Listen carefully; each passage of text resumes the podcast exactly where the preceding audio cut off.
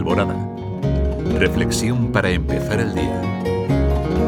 Ángel Pérez Puello. Querido radioyente, buenos días.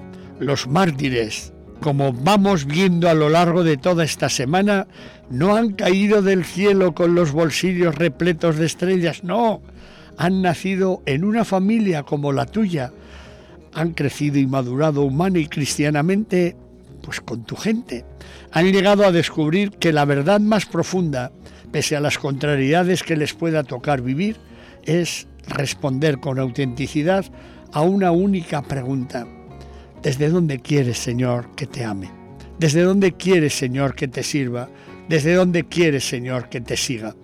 El martirio no es fruto de un proyecto humano o de una hábil estrategia, decía el Papa emérito Benedicto XVI es simplemente un don, un regalo de Dios, una iniciativa misteriosa e inefable del Señor que de repente entra en la vida de una persona cautivándola con la belleza de su amor y suscitando consiguientemente una entrega total y definitiva a ese amor divino.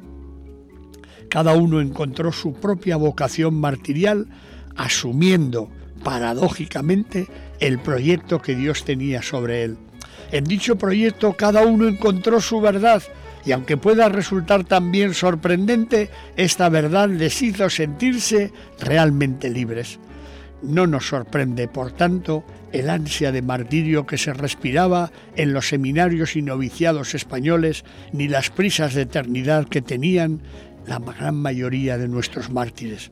A través de su testimonio de fe podemos aprender que cuando nadie repara en ti, ni te entienden, cuando te silencian o te ningunean, cuando todo se tuerce o fracasan todos tus proyectos, solo la fidelidad al Padre, el abandono de fe, la entrega en obediencia martirial, igual que vivió Jesús, te ayudará a descubrir paradójicamente cómo también se puede perder y sin embargo ganar. Desde que aquellos 330 hijos del Alto Aragón se marcharan a la ciudad de la luz, a las vastas y hermosas praderas donde viven eternamente los hombres y mujeres transparentes, hemos aprendido que nada se pierde para siempre. Que tengas una hermosa y profunda jornada.